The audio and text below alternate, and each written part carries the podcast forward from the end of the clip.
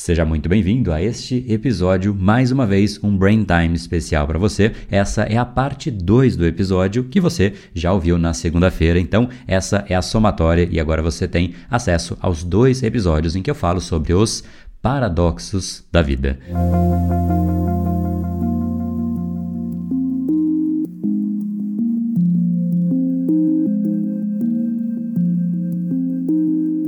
É interessante esse assunto dos paradoxos, seguramente, deu para perceber aí, e eu fiz uma votação se de fato a gente atingisse um número de votos, e isso, obviamente, não pelos votos em si, mas para saber se interessava, a gente teria a nossa continuação. Então, hoje falaremos aí sobre a segunda parte dessa conversa de paradoxos, algo que, no fundo, no fundo, a gente vai tendo cada vez mais clareza ao longo da nossa vida, que a vida não é tão linear assim. A gente vai se tornando cada vez mais maduro e por mais que a gente não chame de paradoxo, a gente começa a perceber que aquele entendimento que a gente tinha sobre algo no passado, hoje ele é confrontado ou talvez a gente até pense de uma forma completamente oposta. E, portanto, ontem falamos de alguns paradoxos aqui e nesse Brain Time de hoje a ideia é aprofundar e trazer novos paradoxos. Na verdade, não aprofundar e sim trazer paradoxos complementares. E, já vou começar com um que eu gosto muito, inclusive com uma citação de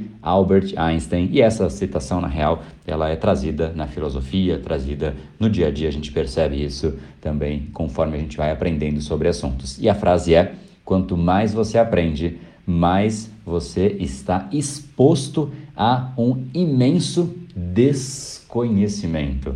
E é muito louco isso, né? O famoso sei que nada sei e frases muito similares trazendo exatamente esse mesmo entendimento. Na minha forma de, é, de dizer, em primeiro lugar, esse é o paradoxo da sabedoria. Ou seja, quanto mais sábio a gente é, mais a gente sabe que não sabe é nada. A gente é muito menos né, como as pessoas por aí arrogantes, o sábio ele é muito mais de perguntar, muito mais de indagar, muito mais de ser curioso, enquanto que o ignorante é cheio de afirmações. Isso para mim é muito evidente antes de eu trazer a metáfora que eu acho que representa muito bem isso.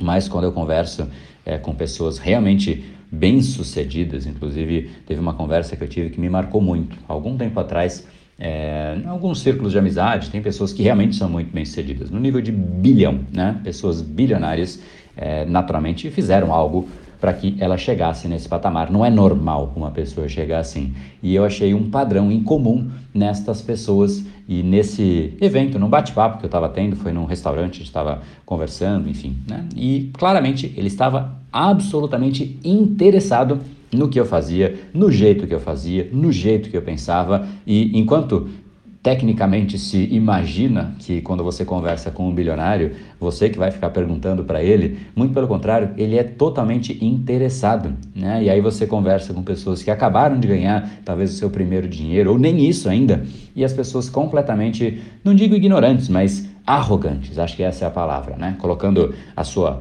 a, sua né, certeza sobre o mundo e quanto mais a pessoa vai crescendo, mais ela percebe que ela não sabe. Isso, obviamente, não é só o dinheiro que ilustra o, o, nível de sucesso de uma pessoa, mas se você conversa com uma pessoa que realmente domina algum assunto, ela conhece em profundidade aquilo, ela não traz muitas certezas. Né? Se você, inclusive, entender a ciência, a ciência não traz certeza, ela testa hipóteses, está sempre aberta a novos testes, a questionar o entendimento anterior. Isso é a ciência, isso é conhecimento, é entender que quanto mais a gente aprende, mais a gente percebe que, no fundo, a gente não sabe é nada, né? Essa de fato é a frase de Albert Einstein. Eu, eu, misturei um pouco as coisas, mas a frase dele é: quanto mais eu aprendo, mais eu percebo quanto eu não sei. Né? E isso de fato é uma verdade. Aqueles assuntos que a gente domina, a gente começa a ter muito mais dúvidas. E por outro lado, quando você olha, por exemplo, nas redes sociais, né? Acontece qualquer coisa no mundo, as pessoas são especialistas de forma instantânea. Então, tem de repente uma pandemia, todo mundo é especialista imediato naquilo que está acontecendo na parte de saúde, o que, que deveria ser feito, especialista em vacina, especialista em um monte de coisa. Aí de repente acontece uma guerra na Rússia com a Ucrânia, todo mundo é especialista naquilo que está acontecendo, sabe o que tinha que acontecer, você vê opiniões até muito seguras de que de fato é aquilo que é o certo e aquele outro lado é o errado e por aí vai. Né? E por aí, enfim, né? E isso é o que vai acontecer, e essa é a consequência no mundo, essa é a consequência nesse país e tudo mais, e a gente percebe no fim que praticamente ninguém acertou o que ia acontecer em nenhum destes cenários, né? Nem a ciência conseguiu antecipar o que ia acontecer em relação à pandemia, nem os mais, nem os economistas conseguem prever a economia. No fundo, quanto mais a gente percebe e quanto mais a gente evolui ao longo da vida, mais a gente percebe que a gente tem que estar absolutamente aberto a ouvir, a entender e constantemente aprender. Então esse já é o primeiro paradoxo, eu quis começar com ele porque ele realmente traz uma excelente reflexão. Pessoas que acham que sabem, provavelmente são aquelas que não sabem tanto assim. E aqueles que mais perguntam, se você realmente começar a entender e perceber, as perguntas que eles fazem têm muita sabedoria. E isso de fato é algo que a gente não costuma prestar atenção, mas pessoas que perguntam mais naturalmente têm uma propensão maior a ser mais humildes e por conta dessa humildade são pessoas que se colocam numa postura de eternos aprendizes. E isso, esse ponto é um padrão. Tudo na vida é um padrão cerebral. Quando você tem um padrão de, ah, não, eu chego e eu já sei tudo aquilo, e você se posiciona de uma forma arrogante, fechado a opiniões, fechado às vezes a parcerias, fechado ao, ao desconhecido. Não, eu tenho certeza, e fica, a pessoa se sente até mal de falar, não, eu não sei. Então ela diz que sabe, mesmo quando ela sabe que ela não sabe.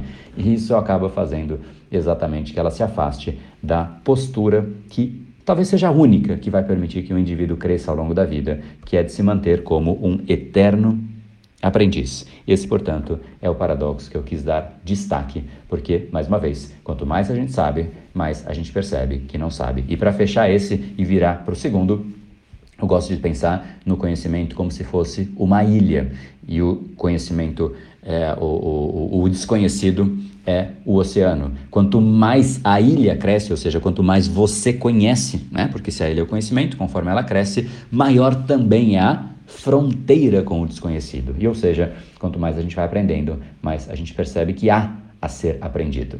Esse é o paradoxo da sabedoria. Segundo paradoxo é o paradoxo do conselho. Né? Como assim, André? Paradoxo do conselho. A gente gosta de pedir conselhos, pedir opiniões para outras pessoas. Só que, muitas vezes, a gente pega tantos conselhos que isso deixa a gente, basicamente, numa situação de desconhecimento. Né? Aí eu não sei qual conselho eu sigo. No fim, eu ouvi muitas pessoas e eu estou mais é perdido do que orientado. Se você tem dois relógios, no fim, você nunca sabe qual é a hora certa. Você já viu essa expressão? É exatamente, exatamente a mesma coisa. Aí, esse então é o paradoxo do conselho. Eu vou passar mais rápido nos próximos, como eu disse, eu ia dar destaque para o primeiro. Um outro que eu achei interessante é o paradoxo das.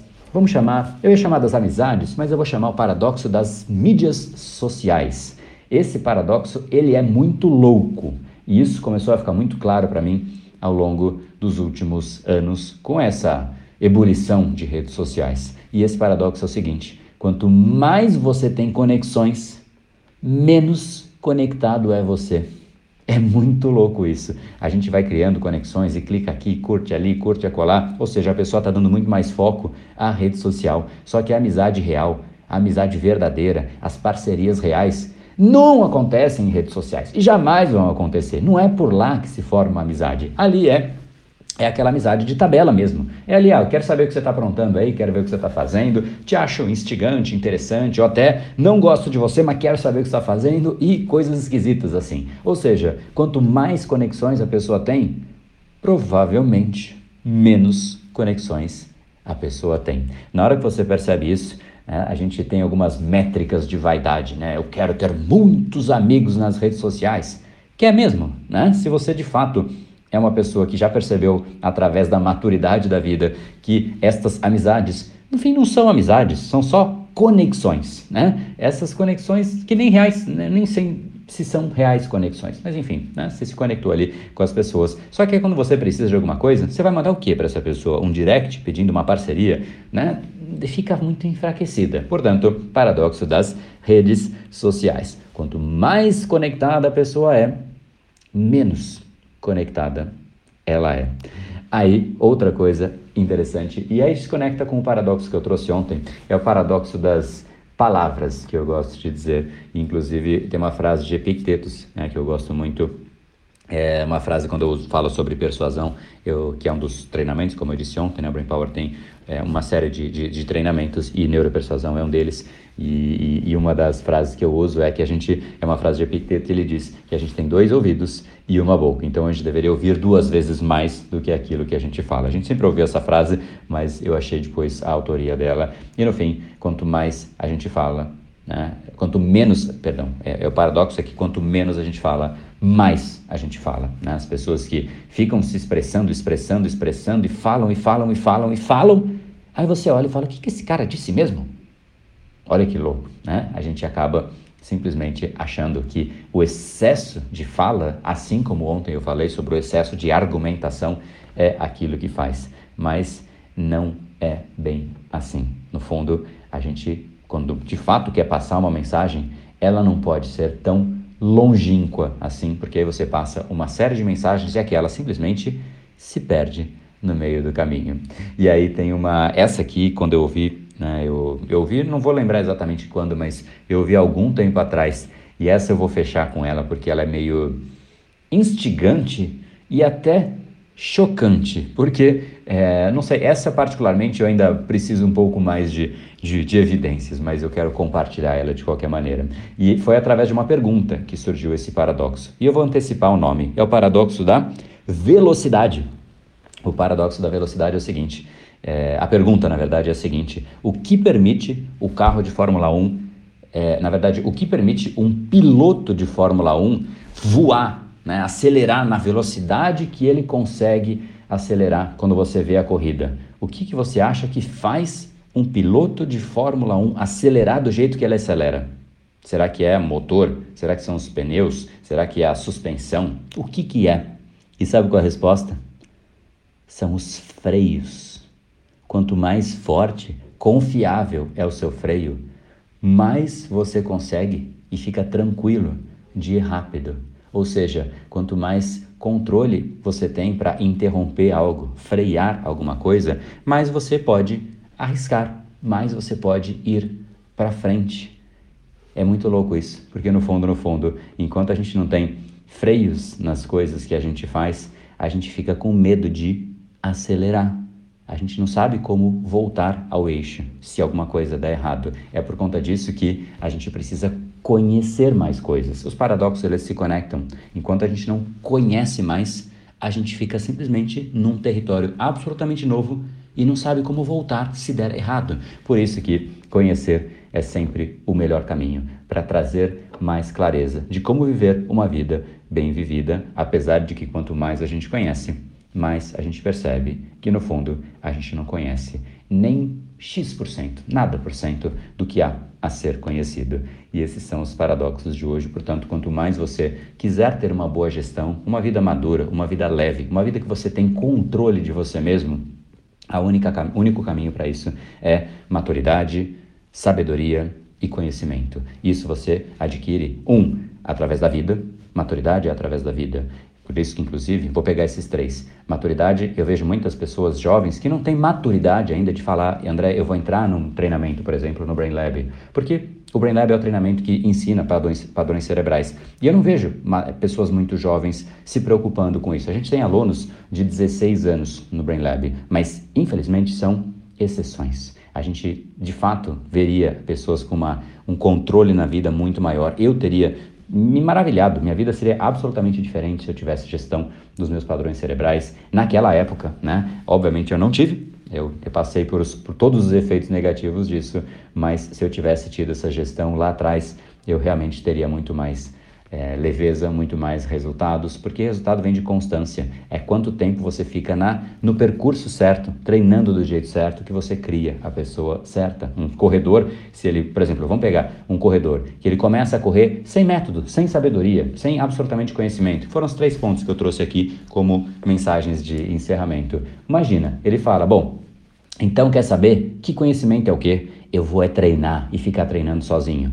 Aí ele simplesmente erra, talvez um, dois, três graus ali na pisada. Ele pisa meio torto ali. Isso faz com que ele comece a ter uma postura errada. De repente ele prejudica o joelho e de repente a carreira dele, que poderia ser de 10 anos, de repente, porque o esporte já é um pouco cruel nesse sentido, se encurta para um ano e ele tem uma lesão e aí ele tem que operar e acaba a carreira dele. É louco isso, mas muitas vezes a gente faz exatamente isso na nossa vida. A gente fica tentando e tentando e tentando e dizendo pra gente mesmo: não, porque da próxima vez vai dar certo eu vou fazer certo, sem conhecimento, sem método, sem nada, sem sabedoria, simplesmente achando que a sabedoria vem do acaso, da repetição de dias de forma errada. E obviamente não é assim. É de aprender, é de discutir, é de evoluir, é de ver de quem já faz e aprender com quem de fato já fez aquilo que a gente quer fazer. E essa é exatamente o que as pessoas tendem a não fazer. A gente repete os mesmos dias. Por isso que eu digo sempre que tem muita gente que diz: eu tenho 10 anos de experiência,